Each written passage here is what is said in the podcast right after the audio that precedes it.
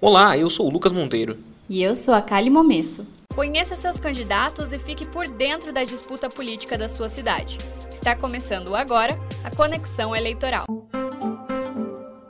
As candidaturas coletivas ou compartilhadas têm ganhado cada vez mais espaço nas eleições. Pelo mundo, elas já são comuns na Suécia, Austrália, Estados Unidos e Argentina. Aqui, em terras brasileiras, de acordo com um estudo da Rede de Ação Política pela Sustentabilidade, a RAPS, Propostas desse tipo de candidatura já existem desde 1995, mas eles conquistaram mais espaço nas últimas eleições. Atualmente, há pelo menos 20 delas em atuação nas casas legislativas do país. A primeira a ser de fato eleita para um cargo, porém, ocorreu só em 2016, quando cinco cidadãos se elegeram para uma vaga de vereador em Alto Paraíso, em Goiás. Segundo a RAPS, todas as candidaturas coletivas que já disputaram uma eleição no Brasil conquistaram juntas mais de 1,2 milhão de votos. Cerca de 12% deles, porém, foram para apenas uma campanha, a da Mandata Ativista, antiga bancada ativista, para a Assembleia Legislativa de São Paulo em 2018. Nas últimas duas eleições, o número de candidaturas coletivas para o Poder Legislativo cresceu. Começou com 7, juntando os pleitos de 2012 e 2014. A somatória chega a 98 em todo o país, contando com os pleitos de 2016 e 2018. Para este ano, a tendência é que esse recorde seja quebrado novamente e com facilidade. Apenas na capital paulista,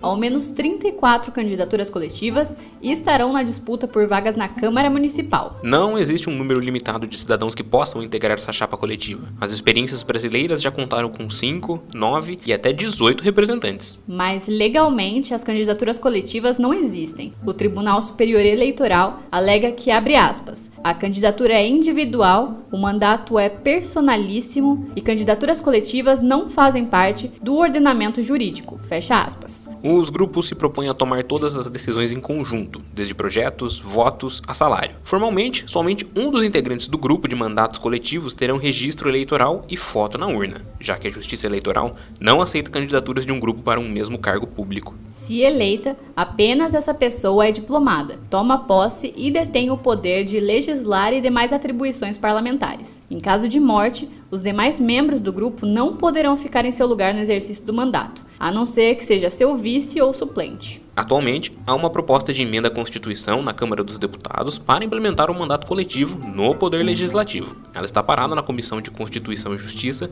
desde 2017. Nessas eleições de 2020, Sorocaba terá sua primeira candidatura coletiva da história, a Conecta, lançada pelo PT, que vai contar com seis integrantes. Matheus Rezende, que vai ser o porta-voz do grupo, caso eleito, Renata Marques, Maiara Oliveira, Henrique Oliveira, Alexandre Henrique e Thaís Vilas Boas. Nós conversamos com o Matheus e com a Thaís para entender como vai funcionar essa candidatura. É, eu queria que vocês explicassem, comentassem um pouquinho quem são vocês dentro e fora da política. Prazer, eu sou o Matheus Rezende, eu tenho 21 anos. Fora da política, eu sou professor de língua inglesa há dois anos mais ou menos e sou estudante de licenciatura em letras também. Sempre gostei muito dessa parte política e de todo o movimento social, desde ensino médio, adolescência, quando eu comecei a militar no Partido dos Trabalhadores. Bem cedinho, é, me filiei com aos 16 anos. Eu sempre gostei dessa parte social da causa, mas eu, eu nunca tinha pensado que um dia podia integrar uma chapa e ser candidato, pré-candidato a algo, né? Ou tentar um cargo eletivo, né? Dentro da política, eu sou de esquerda. Sempre militei muito nas entidades é, de juventude no Partido dos Trabalhadores, né? Fui integrante da juventude do PT desde sempre. e eu gosto muito da parte social da coisa, né? Eu sou a Thaís, prazer. Eu tenho 23 anos. Eu sou estudante de psicologia. É, eu sempre gostei muito da parte de política, mas quando eu era mais novinha, assim, eu não, não entendia muito, né? Porque o ser humano ele não é educado para gostar de política. Então, assim, na escola que eu estudei, eles não falavam muito também. Então, eu sempre gostei, mas nunca, assim, me engajei. Aí, na faculdade, eu tive bastante matéria de social, assim, é, homem em sociedade. Então, eu comecei a me engajar a partir daí. Eu comecei a ver como que, assim, o Estado precisa olhar para essas coisas, tipo a escola. Aí a partir daí eu comecei a me engajar em política, comecei a estudar e eu fui convidada, né, para fazer parte da chapa. E eu também nunca tinha pensado em estar assim, né, ainda mais num modelo tão jovem, tão diferente, né? Porque hoje em dia a política é tudo muito assim, naquele quadradinho, né? Uma só pessoa se elege. E eu achei super legal, porque eu acho que é muito importante ter várias pessoas, porque daí a gente consegue atingir vários tipos de pessoas. E na nossa chapa, por exemplo, estão todos LGBTs, né? E isso não foi combinado, as pessoas só foi entrando depois que a gente percebeu, né? Então isso é algo muito legal. Então eu acho muito legal essa chapa e eu nunca tinha me visto, assim, sabe, participando, né? Então, assim, eu tô gostando muito de me engajar, assim.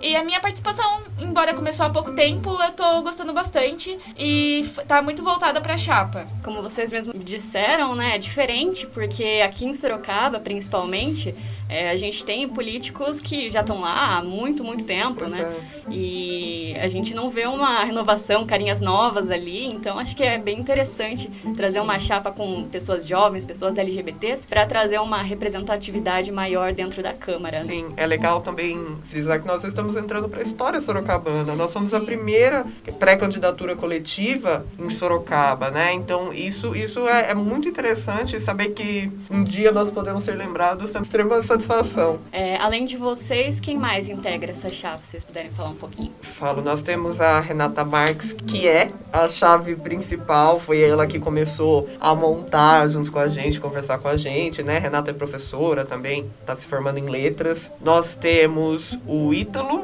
Que é o, ele é psicólogo e ele é o professor do do Emancipa. do Emancipa. isso. Nós temos o Alexandre, o Alexandre que é assistente ele... jurídico, estudante de direito. E ele também é professor do Emancipa. E é professor do Emancipa também. Nós temos o Henrique, que é estudante de biologia na UFSCar. Nós temos a Jenny, que também é estudante de letras comigo. E nós temos a Emily também, que é estudante de letras, mas é do bacharelado. Nós, nós somos da licenciatura. Em geral, a população sorocabana não conhece ainda a candidatura coletiva, até porque vocês são o primeiro grupo que está fazendo isso. É, queria que vocês explicassem um pouco como que funciona, né? Como que é essa relação dessa, desse tipo de candidatura. A candidatura coletiva é basicamente um grupo de pessoas que almeja um cargo, almeja uma cadeira na Câmara Municipal. Ah, mas como isso funciona? Todos têm o mesmo nível de participação, não existe hierarquia dentro da, da coletiva. E,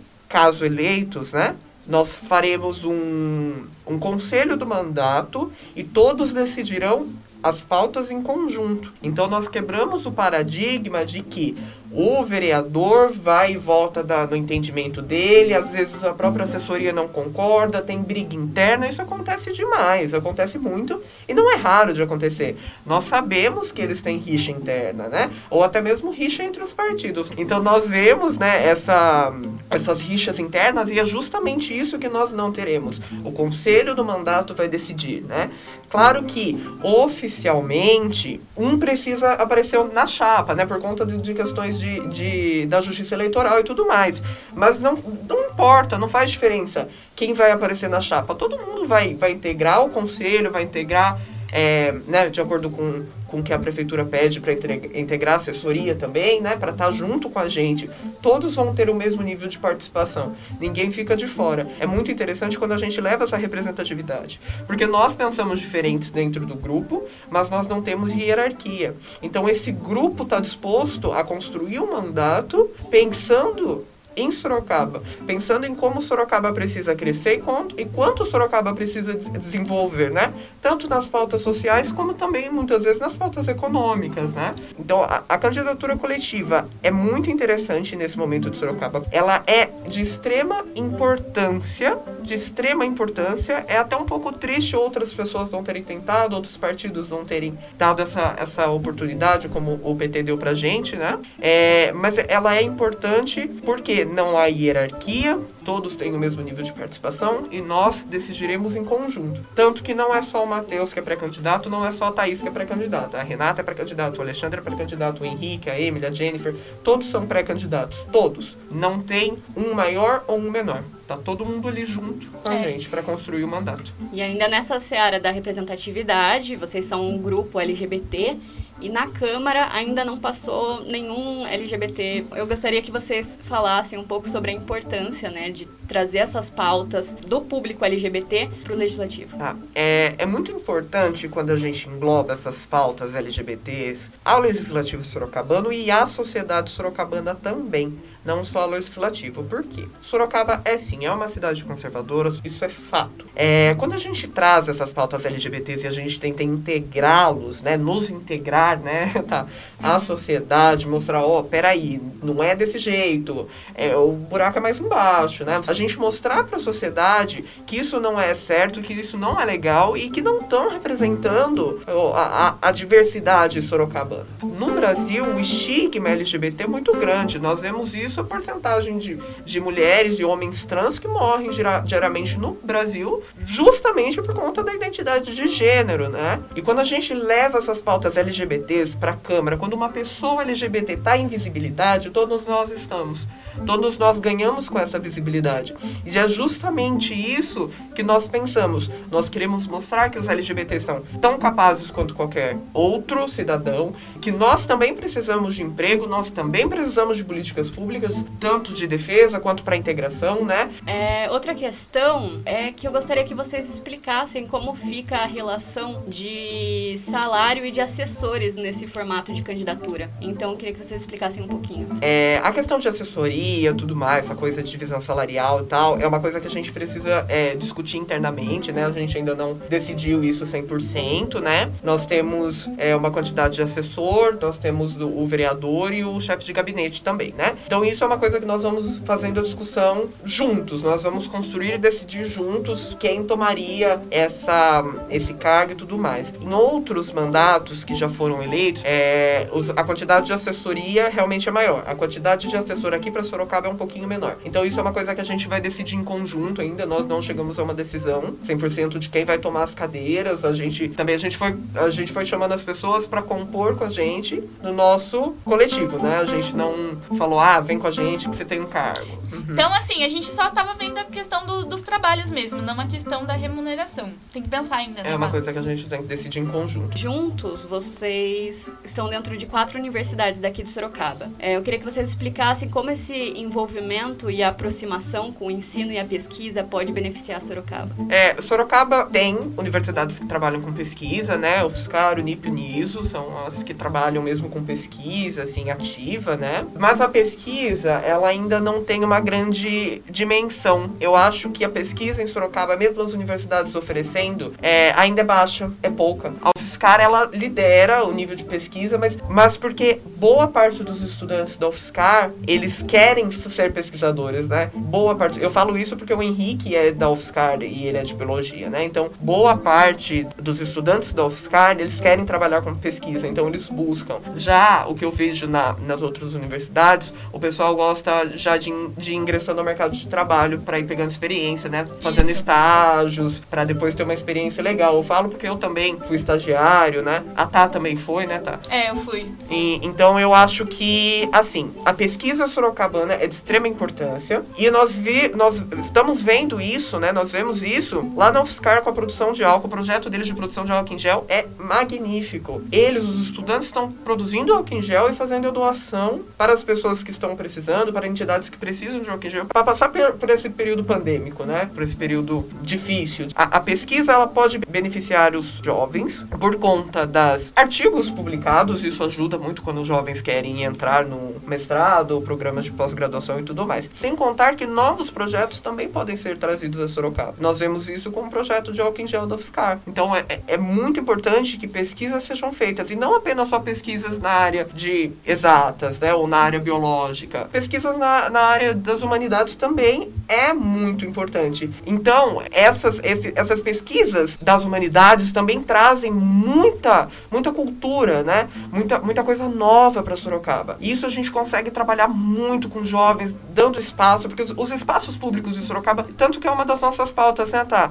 O- os espaços públicos em Sorocaba são pouco utilizados pela população, né? Então, por, por que não abrir pro pessoal, quando acabar a pandemia, claro, mas pro pessoal fazer uma página, os, os meninos que estão pesquisando, apresentar o trabalho deles, por que não? Isso beneficia muito a cidade, isso vai beneficiar a cultura, expande a mente, mostra para o pessoal o trabalho deles, né? Então nós estamos hoje na Unip, na Uniso, na UFSCar e na Exanc. Nós estamos nessa, nessas quatro faculdades, que são realmente as que mais têm aluno. A Unip, se eu não me engano, até tem mais aluno que as outras, né? E, e a gente, estando dentro também, é uma forma da gente trazer mais jovens para o nosso coletivo, né? É, às vezes não para ingressar na majoritária, mas para conhecer que, que a política tem uma solução. E, e, e, assim, renovação todo mundo fala que é. Todo mundo vai falar que ele é novo, que ele ah, vai renovar, vai renovar, e muitas vezes não vai. Então a gente tem que mostrar para os jovens que a nossa, a nossa, nosso coletivo conecta, ele é muito, muito importante também e que a gente consegue integrar a sociedade sorocabana integrar, além de integrar a sociedade sorocabana, integrar as políticas públicas na sociedade sorocabana e trazendo também esses incentivos à pesquisa. A, a, as pesquisas nas universidades, seja em nível de graduação, mestrado, doutorado, pós-doutorado, são de extrema importância.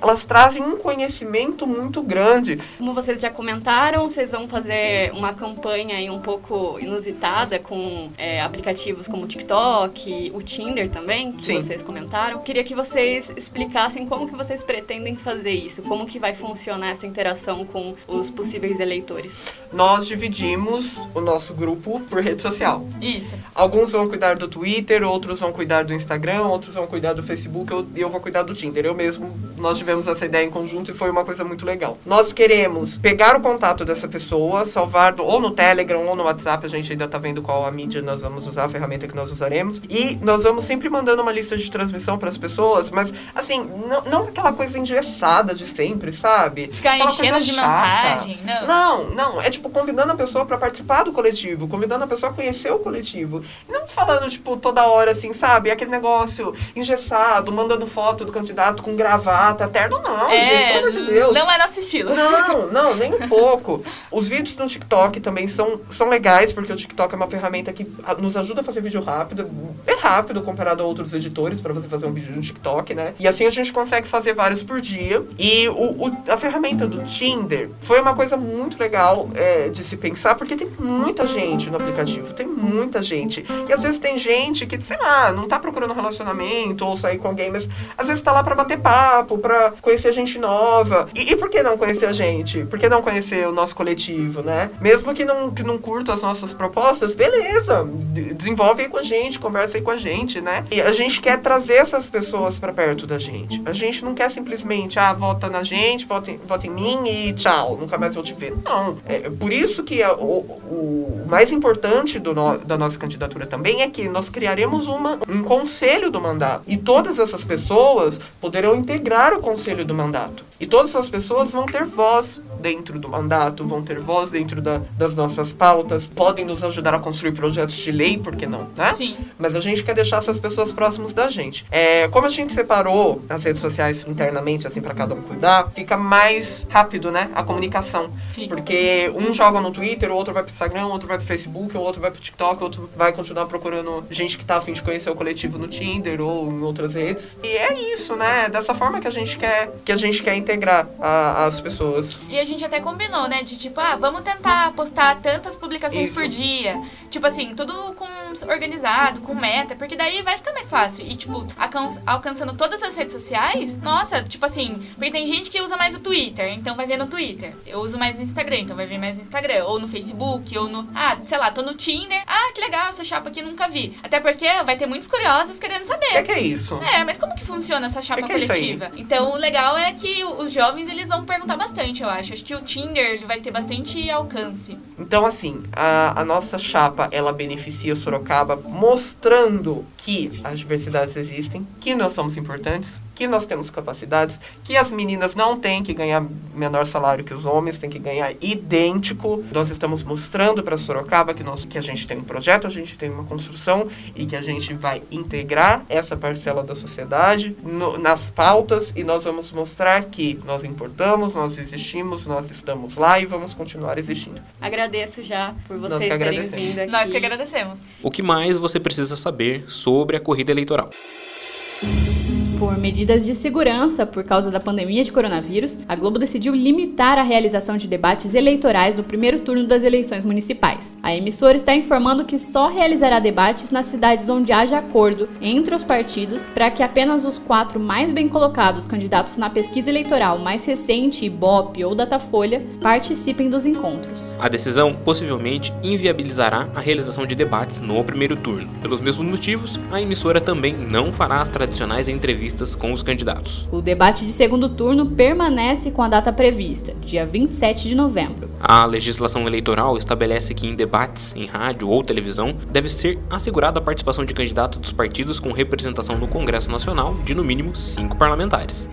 Dirigentes partidários reclamaram na última quarta-feira, dia 23 de setembro, da decisão do Supremo Tribunal Federal, que determinou a aplicação já em 2020 da regra de distribuição proporcional de recursos de campanha entre candidatos negros e brancos. Os dirigentes se reuniram com o ministro Luiz Roberto Barroso, presidente do Tribunal Superior Eleitoral, para discutir as eleições municipais. A distribuição proporcional foi aprovada pelo TSE em agosto e deveria valer somente a partir das eleições de 2022. No último dia 10, no entanto, o ministro Ricardo Lewandowski, do STF, determinou que a regra seja aplicada nas eleições municipais deste ano. O financiamento proporcional foi tema do último episódio do Conexão Eleitoral e estará na descrição para você conferir. Os líderes partidários alegam que a falta de uma regulamentação desse financiamento gera insegurança e falta tempo hábil para sua implementação e fiscalização para as eleições municipais deste ano. O presidente do TSE reconheceu a falta de regulamentação regulamentação clara sobre o tema e disse que pretende abrir um canal de interlocução com o ministro Ricardo Lewandowski. A ideia é que seja construída uma orientação mais clara para os partidos sobre os cálculos. O STF deve julgar no plenário virtual entre sexta e o dia 2 de outubro a liminar concedida por Lewandowski.